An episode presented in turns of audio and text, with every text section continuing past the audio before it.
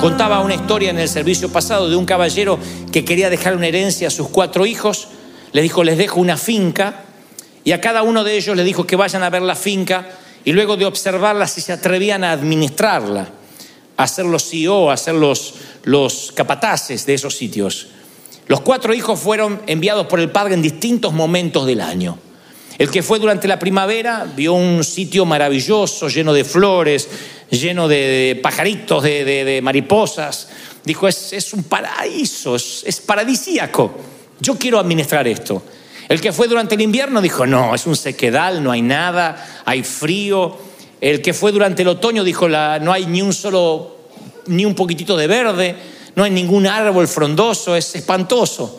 Cada uno fue al campo en diferentes temporadas, pero era el mismo campo.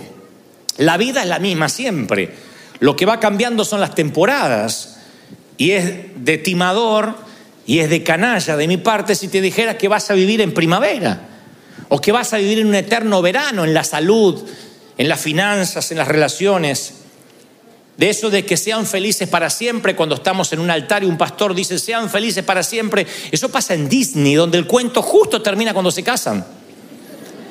Pero nadie sabe qué pasó con el príncipe y la cenicienta. Si alguna vez se sacó los zapatitos de cristal y se puso a fregar. Nadie sabe qué pasó con Blancanieves, si los enanos se instalaron o no. Todo pasa y fueron felices hasta ese primer beso.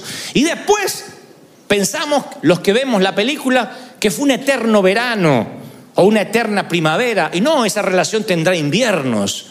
La relación con la iglesia tiene inviernos, otoños.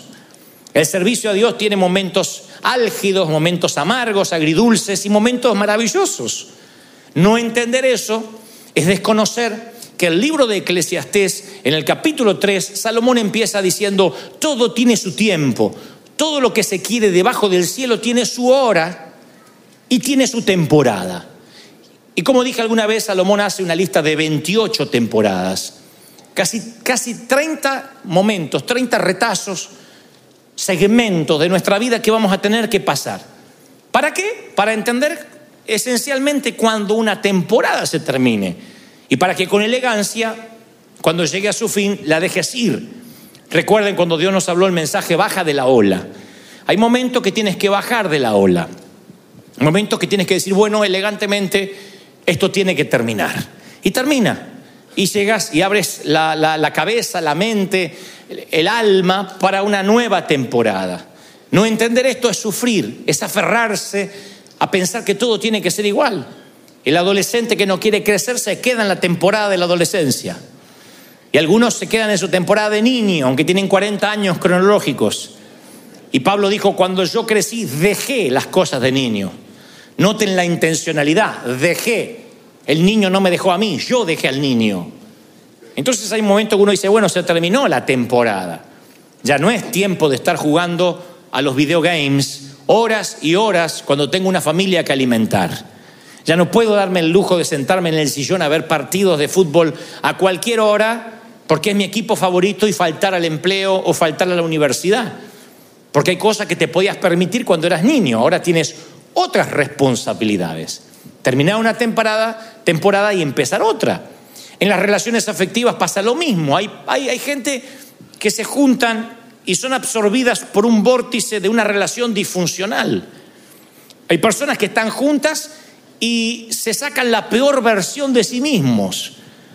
Me consta, parejas de novio, desde que se ponen de novio se amargan los dos. Hace poco yo le decía a alguien, espero que cuando te pongas de novio, de novia, no te cambie, no te amargues, no pierdas esa alegría que tienes. Al cabo del tiempo, porque novio dice, no te rías, no hables con aquello, porque hablaste con aquella, no te vistas así, porque usas esa falda, y la empezó a controlar desde ahora, la cosa que la chica ya no es ni la sombra de lo que era antes.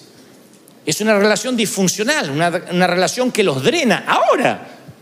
Entonces me dan ganas de decirle, corten ahora, terminen la temporada, porque saca cada uno la peor versión del otro. Corten algo antes de que se haga algo permanente. Sin embargo, hay gente que sigue porque ninguno de los dos tiene el valor para decir, terminó la temporada, se terminó, basta, esto no me está haciendo bien ni a ti ni a mí. Pero siempre nos persigue, no, ¿qué van a decir? Y el Evangelio, y fulano, y tal, y la familia, y los que se van a doler. Y hay gente que se embarca en una vida de infelicidad simplemente porque no tiene el valor para decir, terminó la temporada, a lo mejor te sirvió para un tiempo, pero no sirve para este tiempo. Yo sé que a veces la renuncia no es la opción más prudente. No es la, la, la, opción que el corazón quiere, porque creemos, no, Dios me puso acá y no me quiero mover. Y principalmente uno no quiere renunciar por lo que invirtió. Porque dice, yo invertí mucho en esta relación. Yo invertí mucho en esta iglesia. Otros se quedan porque está la familia. No, está mi familia, está mi mamá, está mi papá, y ahí está mi hermano, y ahí está mi cuñada, está la suegra, y se quiere quedar. O sea, no hay, es como que hay personas que se aferran a una temporada y no entienden de que hay momentos que hay que partir, aunque eso duela. Es parte de terminar un tiempo. Y cuando eso sucede, yo sé que uno tiene un duelo. Como los que se divorcian de un matrimonio terriblemente disfuncional y están dolidos, después pasan un duelo. Y tú dices, pero ¿por qué estás en duelo si te sacaste a ese vago de encima? ¿Por qué estás en duelo si te sacaste a esa mujer de encima? Y nos dicen, no, estoy en duelo porque yo estoy enterrando 24 años, 30 años, 15 años de mi vida. Son tus años lo que estás enterrando. Son tus recuerdos los que estás dejando, lo que estás viendo partir. Y cuando uno tiene que deshacerse del pasado, deshacerse de los recuerdos, es un duelo. Así esos recuerdos sean malos, es un duelo. Entonces el corazón no quiere nunca renunciar. Por eso hay mujeres que viven violencia de género, violencia doméstica y no se van. Y nosotros les aconsejamos, andate, haz la denuncia, marca el 911 y que lo metan preso. Se dirá, un pastor dice eso, sí, sí, cuando, cuando un hombre golpea a una mujer no hay justificación aunque ella le haya sido infiel. Nada justifica que le levante la mano y menos a una mujer. Entonces le decimos, cuando es así, denúncialo y andate. Y no puede. No puede porque es la vida que conoce. Y me dice, yo me tengo que despedir de lo que construí. Le digo, ¿pero qué construiste? Vas a terminar muerta, con el ojo en compota. Vas a tener con el ojo así. No, sí, pero esto es lo que construí, esto es lo que tengo. Y así somos, no queremos bajar de la barca. Y entonces el Señor me mostraba que hay mucha gente aquí que está a punto de tomar una decisión y se debate entre la disyuntiva de que ya no puedo más, pero si no puedo más tengo que renunciar y también es una pena y una vergüenza para mí. Y están en esa disyuntiva y dice, Señor, yo necesito una palabra que me dé claridad.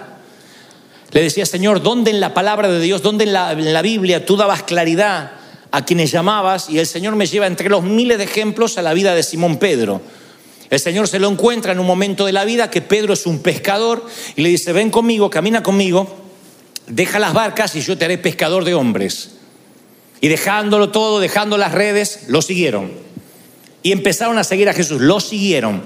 Jesús, el maestro, no le pide que sea un apóstol, no le dice, mira, te voy a dar ciertas responsabilidades, no lo transforma en un hombre famoso, le dice simplemente quiero que me sigas, deja las redes, la barca y te haré pescador de hombres.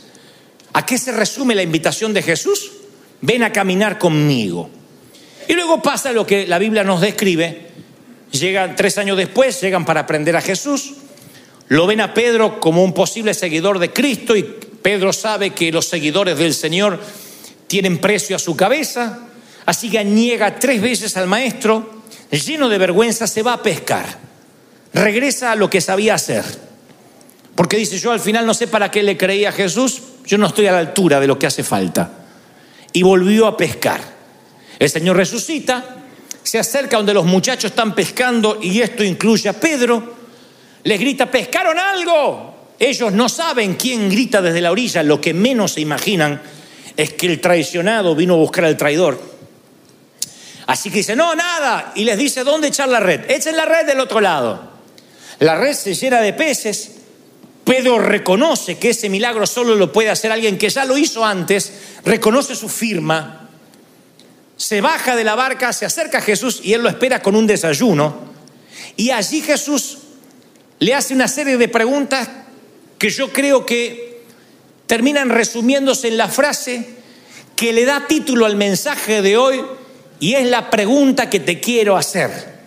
¿Qué te llamé a hacer? ¿Qué te llamé a hacer, Pedro? No, es que estaba pescando porque yo no estaba a la altura. ¿Qué te llamé a hacer? Esa es la pregunta que el Señor nos hace esta tarde. Te hace a ti, me hace a mí. Porque la verdad que yo aprendo aquí es que cada vez que uno se enfrenta a dos opciones, si seguir o renunciar, nunca Jesús te deja solo. Él siempre viene a la playa de tu vida, por eso digo siempre, si no sabes qué hacer, no te muevas con rapidez hasta tanto oiga su voz. Él siempre se va a presentar porque esa es su manera de operar, su modus operandi. Él se va a presentar y te va a restaurar tu llamado original. Te va a preguntar, ¿qué te llamé a hacer? Pedro, ¿qué te llamé yo a hacer al principio? Tal vez no sea el mismo lugar geográfico, tal vez no sean los mismos afectos, tal vez ahora dices, sabes, la vida me cambió así, 180 grados. Hay gente que me dice, yo ahora me paro en mi casa o me siento a la mesa y hasta los rostros no son los mismos que estaban hace tres años atrás. Hay gente que tuvo que cortar amistades, que tuvo que cambiar de país, cambiar de ministerio, de jefe. Y dice, Dios me cambió todo. Hay algo que Dios nunca te va a cambiar. ¿Qué te llamó a hacer? Pueden cambiar la geografía, puede cambiar las temporadas, puede estar en verano, invierno, otoño, primavera. La llama, la llama que ardió, la zarza que ardió y la voz que salió de ahí no va a cambiar nunca. Si tú eres libertador, vas a morir siendo un libertador. Moisés, vas a hacer lo que Dios te dijo en el desierto que sea. ¿Lo crees? ¿Qué te llamó a hacer? Vas a pregunta que nos choquea. Porque ese llamado que Dios te asigna no cambia, nunca, no cambia. Acuérdate, ¿qué querías hacer cuando te entregaste a Cristo? Yo quería caminar con Él. A veces me pasa que me empiezo a quejar por babosadas. Yo sé que me miran diciendo, ¡ay, qué raro! Tú no, porque tú te quejas de cosas importantes, las Naciones Unidas y eso. Yo me quejo por babosadas. Y cuando me agarra la queja avanza, que empiezo a quejarme, me acuerdo de lo que yo quería hacer. Yo quería caminar con Dios. Mis horas de, búsqueda, de, encerrarme para orar al Señor, yo quiero caminar contigo, quiero tener una, una historia contigo, que tengamos una historia juntos. Y hoy en día cuando me toca subir un avión y a veces me quejo, porque estoy de avión en avión y ya no sé ni la hora que es, ni y tengo un jet lag y no sé si me toca comer, si dormir, porque se me cambian los horarios y tengo que predicar a, a un gentío, gracias a Dios. Y llego al hotel cansado, digo, ay, qué cansado, encima no pudimos comer y me cerró el restaurante. El Señor me dice, ¿a qué te llamé? Dios me llamó a caminar con Él. Lo demás son cosas, puertas que Dios abrió, oportunidades que yo aproveché, providencias divinas. Pero estoy seguro que cuando Dios te llamó, no te pidió que hagas lo que estás haciendo. Lo único que te pidió es que camines con Él. Le dijo, te dijo lo mismo que le dice a todos, ven, sígueme. Y a veces te encuentras pescando y pescando y tirando redes. Yo te llamé a eso. Te llamé a que vivas estresado. O te llamé a seguirme, a mí, que dije que mi carga es ligera, mi yugo es fácil. Sígueme. Estate conmigo. Pedro, ¿a qué te llamé? Le dice el Señor. Pero si tú tomas identidad de tu ministerio, de lo que haces, si tu identidad está asignada a otra persona, entonces tu identidad no está basada en Cristo y vas a sufrir. Por eso hay una sola pregunta importante. No es si debes continuar desnudo o si debes renunciar a la carrera. La pregunta es, ¿te basta con Él? ¿Te basta con Jesús? No importa si vas a renunciar o a seguir. La pregunta es, ¿te toca irte, dejar lo que tienes? En otras palabras, si tus raíces están basadas en Cristo, Tú puedes terminar las temporadas con elegancia y decir, no importa, con Cristo voy a otro lado, estoy con Cristo, camino con Él. Y el Señor te vuelve a preguntar, no te basta conmigo, no tomes identidad en lo que haces, porque si tomas identidad en lo que haces, cuando tu compañía quiebre, tú vas a dejar de creer en Dios. de creer en ti mismo. Ay, fracasé, no sirvo para nada. Porque tu identidad está en tu compañía. Facturas, Dios es fiel. Estás en rojo, Dios es infiel. Tienes salud, Dios es sanador. Tienes una salud frágil, no, Dios me abandonó y me agarró el diablo. No es así la vida. No es así. Uno tiene que entender de que basta con Él. Si Él te dice, camina conmigo, uno aprovecha esas mudanzas para recuperarte, para recordar. No deseche los cambios como simples momentos de, de fracaso. Porque donde Dios hace mejor su obra es en el desierto. En el desierto Juan el Bautista desarrolló su ministerio. En el desierto David aprendió sus habilidades. En el desierto Moisés fue entrenado y Dios le habló. En el desierto Jesús venció a Satanás. Yo bendigo tu desierto porque aunque te parezca que estás solo, el Señor sigue caminando contigo y te dice, no te basta conmigo, no te basta tenerme a mí.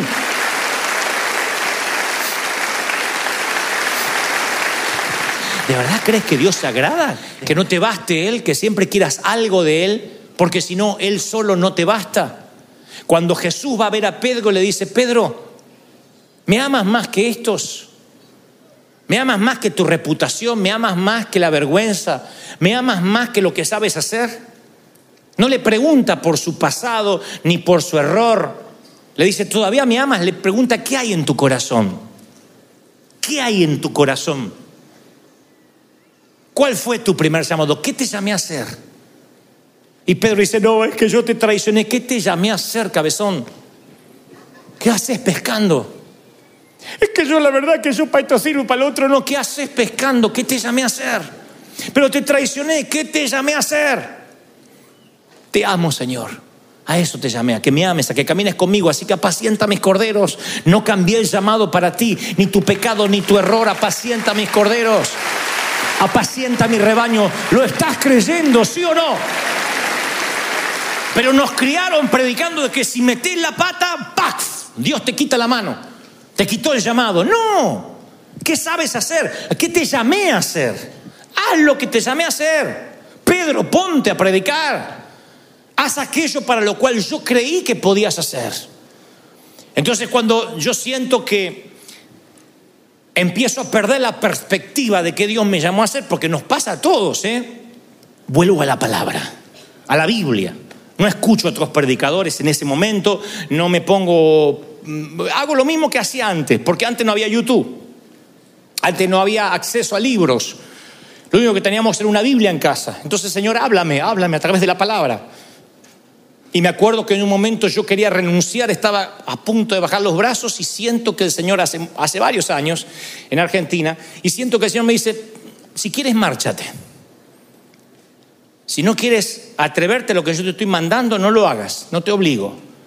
Sigo leyendo la Biblia en Jeremías 3, 17, 16 y dice, pero yo no me apresuro a abandonarte y no dejaré de ser tu pastor. Yo recuerdo que me impactó porque Dios me decía, tú me quieres dejar, pues yo no te dejo. Acuérdate para qué te llamé, te llamé para que camines conmigo. Puedes no atreverte a, crear un ministerio, puedes no atreverte a predicar a un gentío, puedes no atreverte a tomar las comunicaciones, está bien. Lo que yo no quiero es que me dejes de amar. ¿Me amas todavía, Pedro? ¿Me amas, Dante? Porque si me amas, yo te invito a caminar conmigo. Se cierran las puertas o se abran. Te toque estar o mudarte, renunciar o avanzar. ¿A qué te llamé? Me dice el Señor. Una y otra vez. Y cada vez que voy a la palabra, veo cosas que han vivido otros hombres del Señor. Y me doy cuenta de que ellos ya lo han vivido y también se refrescaban en la palabra. Se refrescaban en lo que el Espíritu Santo les decía. Pero ¿saben el error que cometemos? Uno al principio tiene la visión clara para qué Dios te llamó y uno se empieza a, meter en cosas, en finanzas, en empresas, en ministerio, en relaciones. Y en un momento es como que vamos a orar y le decimos, Señor, necesito que me apoyes en lo que estoy haciendo. Bendíceme en lo que se me ocurrió. Y es como tener, yo lo comparo como, como, como si yo estuviera predicando y quiero añadirle cosas a mi equipo de sonido. Y le digo, Señor, yo necesito un amplificador. Ahora regálame un ecualizador para sonar más claro. Ahora un micrófono mejor para predicar mejor. Y Dios dice, no, yo no te quiero dar cositas. Yo te quiero cambiar la música. Yo te quiero cambiar el concierto, quiero que cambies. No, no, no, no, yo quiero que agregues a, lo a la música que yo estoy tocando. Yo ya estoy tocando música, estoy hablando metafóricamente. Yo ya estoy tocando música. Señor, dame un tambor más, dame una guitarra más, dame un... no, no, te quiero cambiar la música, el género. Y eso me pone mal. ¿Por qué me quieres cambiar? Porque lo importante no es la música que tocas, sino la inspiración de esa música. Tú caminas conmigo, ese es tu llamado, tú caminas con Él. En algún momento en la vida nos olvidamos que esto era caminar con el Señor. Entonces cuando vas a la palabra y Dios te dice, ¿a qué te llamé? Tú tienes que tener anotado en alguna parte, por eso la Biblia dice en Habacuc, escríbelo, escribe la visión.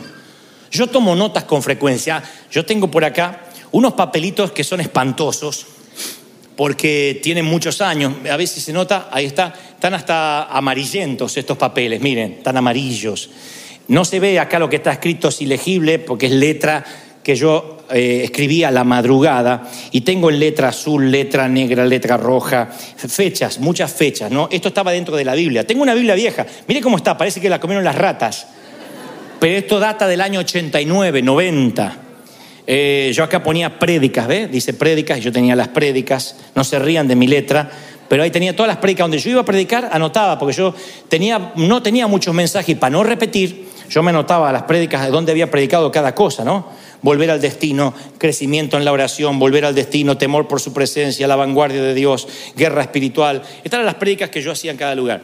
Y aquí mismo, como este era un papel que siempre viajaba conmigo, me anoté. Ahí me voy a alejar, señor director. Me anoté. Entonces yo decía, tengo anotado acá lo que Dios me dijo, por ejemplo, el 31 de enero del año 91, del año 90, no, 91, 91. Dice, ya no te puedes volver atrás. Has pasado una niñez de mucha soledad, entonces yo te he dado dones conforme la necesidad. Evangelistas del siglo XXI te dirán, eh, te di una vara, eh, hasta donde veas te daré. Estas no son cosas que se me ocurrían, eran profetas. Íbamos a orar a la madrugada y profetas, yo anotaba, anotaba, anotaba, o ponía a alguien a anotar. Eh, él me hablaba, ah, me habló, me, dice, eh, te mudarás de nación, no eches raíces profundas. Yo me había olvidado de esto. Me caminarás conmigo, creas o no lo creas. Yo te di el ministerio. Ve a las madrugadas y hablaremos. El día que pares de ver, pararás de crecer. Perdone que no lo, no, lo escribí porque no lo paso en computadora porque tiene un valor extra que fue escrito esa misma madrugada. Los jóvenes necesitan a alguien que sea genuino, que escarbe en su realidad y tú serás ese hombre. A medida que pasen los años, cada día serás más auténtico en tu manera de hablar. Esto no será de un día para otro. Esto fue hace años. Y yo tengo todo anotado con fecha año 90, año 89. Cuando pierdo la perspectiva, y me empiezo a quejar por boberías, o creo que Dios me abandonó, o las finanzas nos aprietan, yo voy a los papelitos, por eso dice Habacuc, escríbelo en tabla para que puedas leerlo de corrido. Y esto que fue escrito hace 30 años atrás, sigue siendo tan fresco como la palabra que fue escrita hace miles de años por distintos autores inspirados por el mismo espíritu. Esas letras saltan ante mí y es como que Dios me lo dice esta mañana, hoy en octubre del 19, me está diciendo lo que me dijo en el año 90, hace 30 años. La misma palabra está escrita ahí. Y yo digo, claro, desde que me dijo esto hasta ahora, yo fallé un montón de veces, dudé otras tantas, metí la pata, fracasé. En más de una ocasión seguí corriendo desnudo, en otras ocasiones corrí a los vestuarios avergonzado. A veces renuncié, a veces terminé las temporadas con elegancia, a veces las terminé mal, escupiendo algas en alguna playa de Nínive, entendiendo que ahí es donde Dios me quería, vomitado por un pez. Pero vuelvo a leer esto y me doy cuenta que el Señor me dice, ¿ves? Aunque tú hiciste un montón de líos y de despadres y fracasaste, yo sigo diciendo lo mismo. ¿A qué te llamé? ¿A qué te llamé? ¿Cuál fue? ¿Cuál fue tu llamado? ¿A qué te llamé? Te llamé te llamé a caminar conmigo. Te llamé a que seas fiel. Entonces yo digo, si no tienes anotado lo que Dios te habló, anota, empieza ahora a anotar. Dile, hoy Dios me habló en 20 años, si Cristo no viene antes o no te toca bajar al sepulcro, vas a recordarte de estas palabras. Y tengo otras aquí maravillosas que yo digo, ah, por eso yo soy así. Y ahí están estas, estos papeles con palabras de Dios, con cosas que, que me ocurrieron y son mis registros, mi tesoro. Ahora, esto, esto no es lo valioso, sino lo que Dios dijo. Acuérdate. Vuelvo a preguntarte, Pedro, ¿qué te llamé a hacer? Es que te traicioné, ¿qué te llamé a hacer? Es que perdóname, que estaba pescando porque pensé que no servía para otro. ¿Qué te llamé a hacer? ¿Qué te llamé a hacer? Se, se, grafica en la palabra, en la pregunta, ¿me amas? Porque cuando te llamé fue para que me amaras, para que caminaras conmigo. ¿Me amas? ¿Todavía me amas? Sí. Vamos, apacienta a mis corderos. Nunca te olvides de qué se trataba esto. Se trataba de Cristo. El Señor te dice, ¿y si perdieras todo? y solo me tuvieras a mí, si todo desapareciera excepto la relación conmigo, ¿bastaría eso para ti? Si desapareciera todo, no me digas amén, amén, amén, porque es una pregunta muy profunda. Prefiero que no mientas. Si todo desapareciera, ¿te bastaría con el Señor? Si perdieras todo lo que tienes, la casa, tus sueños, si no tuvieras ese auto, ¿te bastaría con el Señor? Si no te basta con el Señor, no te sorprendas si viene la poda. Si el Señor empieza a cortarte algunas cosas que tú crees que son bendición y no porque es malo, es porque es celoso. Porque Él quiere que lo ames, que sigas sirviendo al Señor porque eso es lo que querías hacer. Te aseguro que yo soy un hombre más grande ahora y más cansado y mucho más frustrado. Y, y las piedras ya no me duelen tanto, pero la vida me ha enseñado un par de cosas. Pero lo único que no permití, como digo siempre, es que se me muriera el niño interior. Porque mi niño está conectado con los deseos de servir. Yo quería servir, yo quería inspirar. Yo quería pararme ante un gentío y decirle, mire, yo les voy a contar lo que Dios hizo. Ese era mi sueño. Y eso me mantiene vivo. No hay un solo domingo que yo vine aquí desganado. Nunca, jamás, jamás, jamás me paré aquí. He estado enfermo, pero ustedes no lo han sabido. He estado con una fiebre terrible, pero ustedes no lo han sabido porque yo siempre dije, Señor, este es un privilegio que me diste. De pibe yo estaba ahí soñando con que me escucharan dos, tres. Y ahora tú me prestas los oídos de tanta gente, la atención de tanta gente que viene de distintas partes de la ciudad. Así que dame fuerza porque yo pedí esto porque esto era mi llamado. Tú me llamaste a caminar contigo y a contar lo sencillo del Evangelio, la autenticidad del Evangelio, liberar cautivo de la mente. Soy feliz haciendo esto y si un día pierdo la felicidad, péguenme. Llámenme, diga, Dante, ¿a qué te llamó el Señor? Vamos, ponte de pie. Dile a alguien, ¿a qué te llamó el Señor? Vamos, sacúdelo, vamos.